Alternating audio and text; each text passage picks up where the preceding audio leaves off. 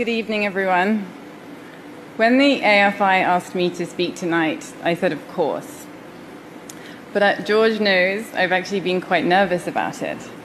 It's somehow easier for me to address a court on behalf of a detainee than to speak publicly, as I'm doing for the first time tonight, about my husband. I do so out of immense pride in all that he has achieved, luckily without having to wear a white horsehair wig, but with some waterproof mascara on just in case. Coming here, I knew there would be lots of people who could speak to George's talent. His talent as a director, as a producer, as a writer of original screenplays, as a writer of adapted screenplays, as a leading actor, as a supporting actor. It's a long list when you've been nominated for awards in more categories than any other human being on the planet. So I thought that I should say a few words about his character in real life, why he deserves to be admired not only for what he's done, but for who he is. So here are a few things you may not know about George. First, he is a gentleman. He is a gentleman in every sense of the word, and in a way that seems so rare these days and perhaps even outdated. Everyone who knows him, even those who oppose him politically or who have quarreled with him professionally, will tell you he has not forgotten his Kentucky manners. On every set I visit, I'm told by crew that George sticks up for the most vulnerable. His security team told me that when shooting Confessions in Montreal, George refused to wear a warm winter jacket unless every extra got the same one, even though it was 40 degrees below zero.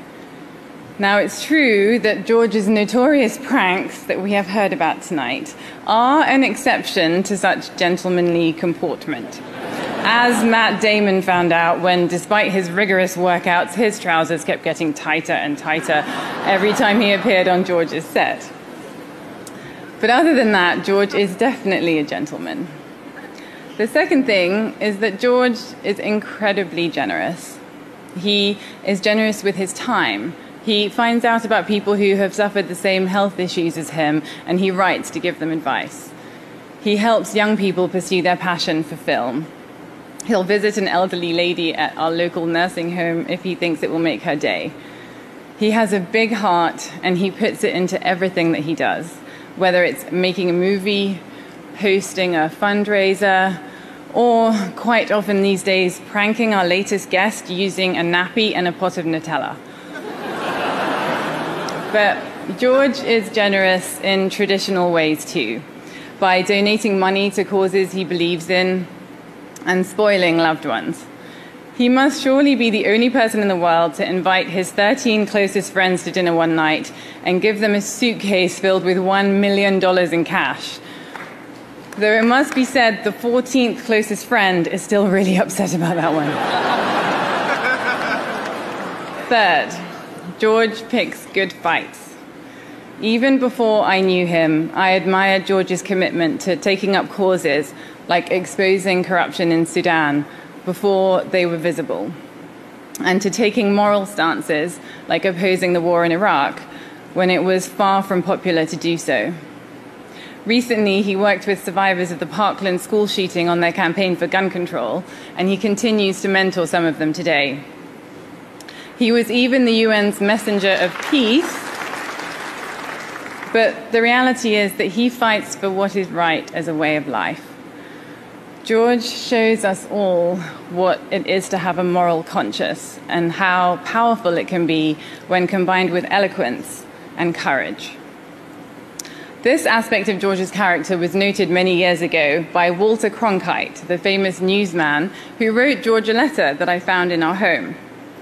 Here's how it begins Dear George, in the course of my checkered career, I have encountered a fair number of movie stars most of them used their power badly, usually to prop up a frail ego. Some of them had style, not many had character. Very few of them had any real class. You have character, and you have class. You also have a thoroughly admirable lunatic courage, diving off the high board without knowing if there is any water in the pool. Walter was right, and his words are all the more poignant at a time when many of us feel that character is lacking in some of the leaders we count on the most.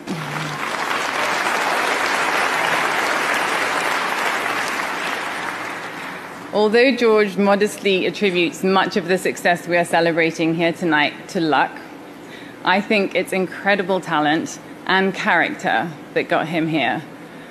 And these attributes also make him an amazing husband and father.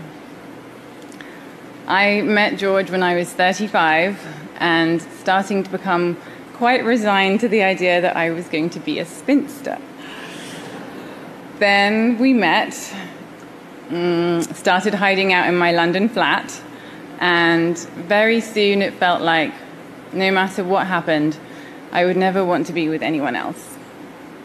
I couldn't sleep when we were apart, and I'm told that I would display a particular grin and head tilt when reading his text messages or the letters that he would hide in my bag. Five years later, none of that has changed.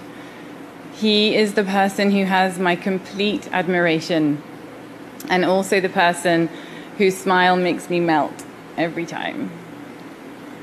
My love, what I have found with you is the great love that I always hoped existed. And seeing you with our children, Ella and Alexander, is the greatest joy in my life. You fill our home with laughter and happiness, and that's even before the children have worked out that Dada is actually Batman, a talking fox, and friends with Mary Poppins. I am so proud of you, my love. Congratulations on this great honor that you're receiving tonight. I am proud of you, but I also know that when our children find out not only what you have done, but who you are, they will be so proud of you too.